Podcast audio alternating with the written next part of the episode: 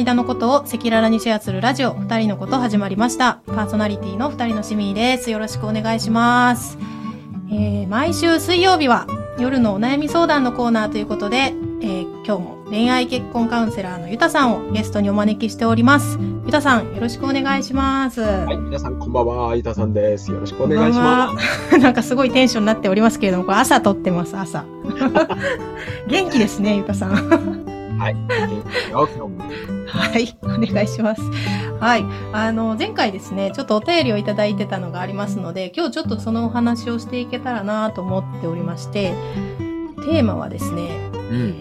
怒りのコントロールっていうことなんですけれども、はい。ちょっと読みますね。はい、お願いします。はい。S さんからですね、えー夫と価値観のすり合わせをしたいときに怒りが抑えきれず、ポジティブな雰囲気になれませんというようなお話がありまして、うんで実はこれ同じようなあの悩み相談を他でもいただいていてですね、ちょっとそれも読みたいと思うんですけど、えーパートナーと喧嘩をするたびに暴言を吐いたり八つ当たりをしたりと自分の感情をぶつけすぎてしまいます。うん。毎回相手に嫌な思いをさせてしまうのが申し訳なく、えー後々冷静になると後悔の念に押しつぶされそうになるんですけれども、なかなかその瞬間は冷静になることができません。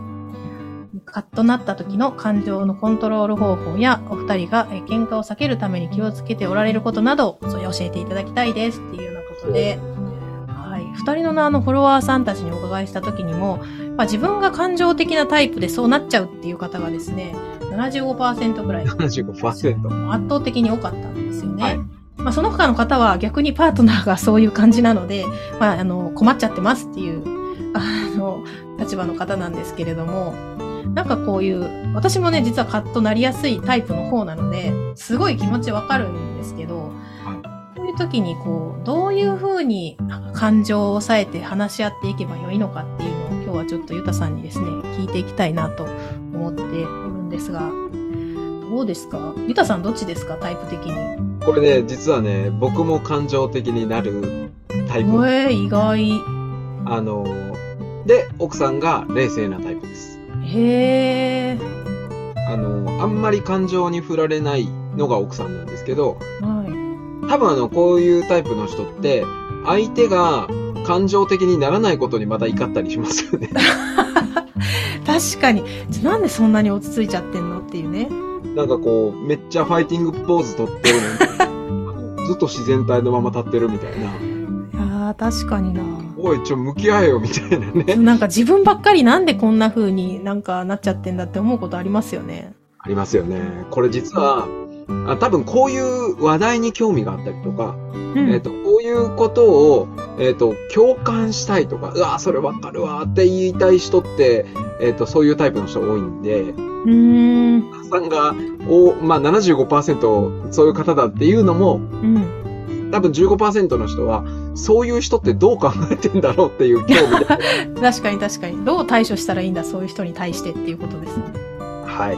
まあ、えっと、この、ね、よくあの、アンガーマネジメントなんて言いますけど、うん怒りのコントロールって、まあこれ多分ね、話題としてはめちゃめちゃ広い話なんですけど、まあ夫婦喧嘩っていう話を、というふうにちょっと捉えて、えーこれもちょっとね、二つに分けて話をしようと思うんですけど、うん。うんうん。一つはどんな話し合い方してるかっていうものですね。えっ、と、どんな、まあ、やりとりがその中であって、えっ、と、ね、途中で、後でめっちゃ後悔するみたいな話も出てきましたけど、うん。なんで後悔するのかみたいなところをちょっと掘り下げたいと思う話し合い方についてっていうことと、はい。もう一個はですね、えっ、と、クールダウン、冷却期間をどう置くかという話をうん。ちょっと2回に分けてしようと思うんですけど、まあ、今回だからそのうちの話し合い方ですね。はい。はい。えっと、この話し合い方についてね、ちょうどなんかすごくいいコメントをいただいてたので、うんうん。えっ、とですね。私も夫も感情的なタイプです。私は泣く。夫は怒鳴ります。で夫婦関係改善のためのカウンセリングを受けた際に、あなたは〇〇してダメだねというのではなくて、私は〇〇されると悲しいと主語を相手ではなく自分にするといいと言われました。でこれを実践したところ、え週一でしていた喧嘩が一切なくなりました。すごい。で感情的な人が感情を抑えることはなかなか難しいので、ぶつける矛先を変えてみてはいかがでしょうか？っていうコメントですね。これ素晴らしい。あの、実はあの、僕のカウンセリング受けてくれた。そうですよね。こうゆうたさんが お話しされたことってことですね。いや、めっちゃ嬉しいですね。こう、こういう、あの、事後報告が最高に嬉しいんですけどいや、。すごいな。喧嘩一切なくなったって。これね、あの、ちゃんと理由があるんですよ。あの、喧嘩をし続けてる夫婦って話し合い方がまずいんですよ。うんうん。なんかもうね、イメージとしては、えー、お互いに、どうだろうな、なんかね、火のついた、怒りってよく火に表現されますけど、はい。あの、火のついた玉をお互いにぶつけ合い続けてるみたいなね。めっちゃ怖い。あのこれ、ぶつけ続けたらお互い燃えますよね。うん、燃える。相手も燃えるかもしれないけど、自分も燃える？そうなんですよ。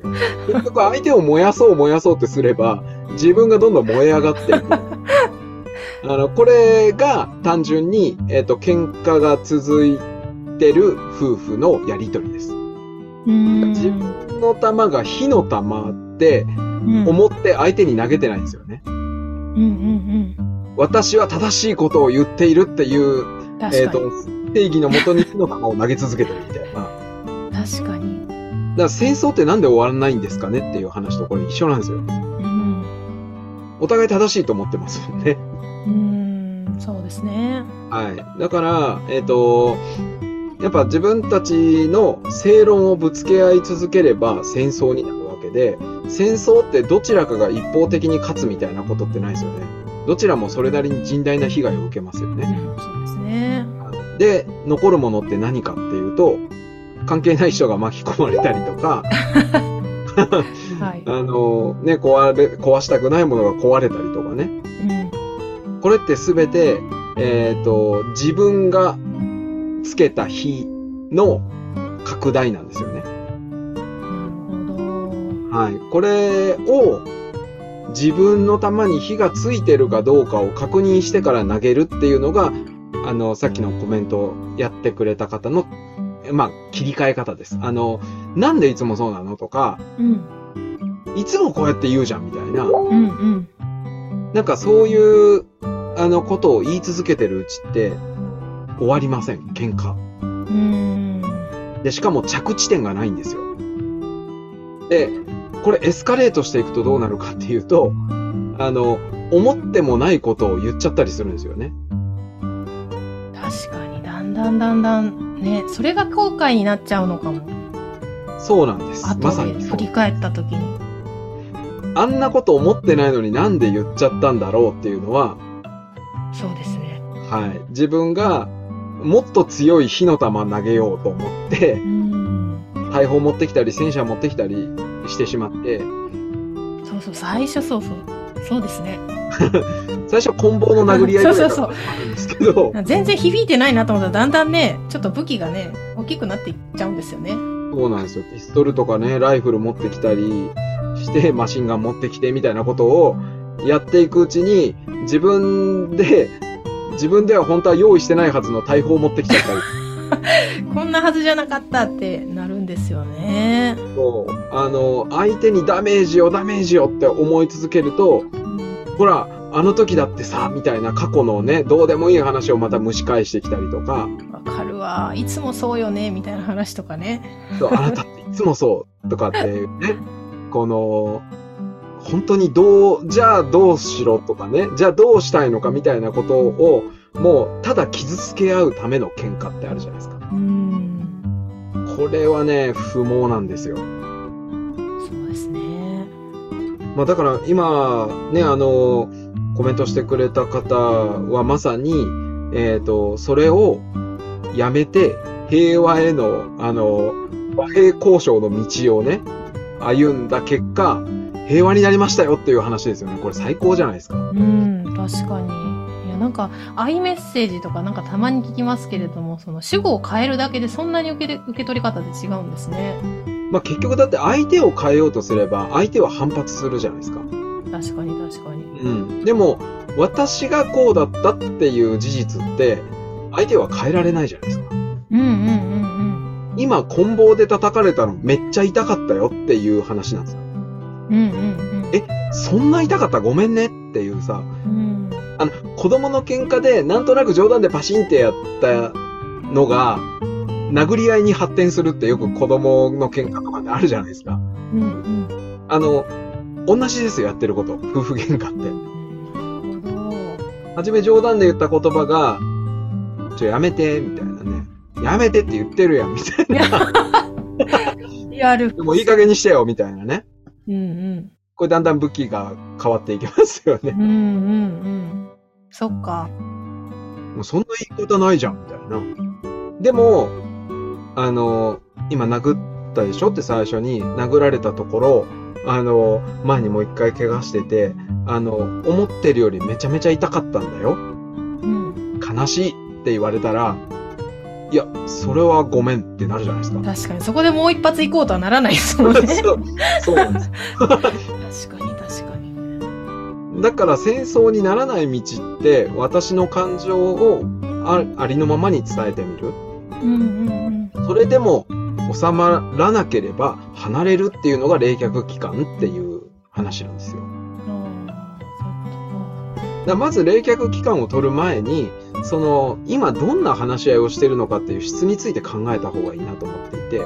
うんうん。あの、不毛なやりとりっていうのはまさにその、不毛っていうね、毛がなくなるって書くんですけど、まあ何も生まない。辛い、辛い。結局何も生み出さないものを続けても、やっぱり何も生まれないんですよ。これってでも、あの、カッとなった時に今の喧嘩の質とかってなかなか考えにくいじゃないですか。はいはいはいはい。で、ファッと言っちゃうみたいなことが積み重なってこう、火の玉の投げ合いになると思うんですけど、はいはい。やっぱ少し落ち着いた時に私たちの喧嘩って、いつもこんな感じになっちゃってるよね、みたいな話し合いができると、次から変わるんですかね。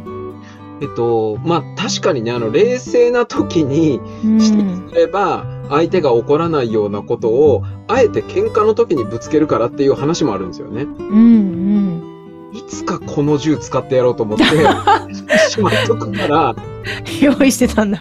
そうそうそう。今のさ、この、今の言い方ってさ、っていう話から実は、えっ、と、冷静なタイミングで、あのーまあ、もしかしたらね、この間の言い方なんだけど、みたいなうん。ことを、えっ、と、そのタイミングで伝えるって実は大事で、うんうんまあ、あのー僕も奥さんとの喧嘩の中で、えっ、と、大事に、今、喧嘩の中でというか、生活の中で大事にしてることは、今起きた違和感をその時に伝えるかどうかっていう話がすごく大事で、うん。うん。大体は溜め続けて爆発させるじゃないですか。うんうんうんあの、溜め続けないっていう、その時、小競り合いにはなるかもしれないですけど、あ、ごめん、今の言い方結構俺カチンときたわ、みたいな、うん。うん。ちょっと今の言い方は俺悲しいなーって伝えておくっていう。なるほど。それを伝えずに、なんか武器庫にこう、なんかあった時のためにみたいなので、保存しとかないってことですね手榴。弾1個みたいな感じで。100個ぐらいになるまで貯めといたら、それは大爆発しますよ。確かに確かに。なんなら実。行被害受けますよ、それって。いや、でもそれやってたことあったなぁなんか今思いますけど、昔そんなことあったなって思いますね。なんか、わざわざその言うの毎回めんどくさいけど、まあなんかあった時にこれ言ってやろうみたいな。い大体そうしちゃうんですよ、感情ありました、ありましたタイプ。の人って。うんうんそれを、えっ、と、小出しにすると、あの、武器にならないことが多いです。うん。なるほど。うん。あの、引火して爆発するものを貯めとかないっていう話で。自分もね、しんどいですしね、それ抱えたまま生活するのって身重やから。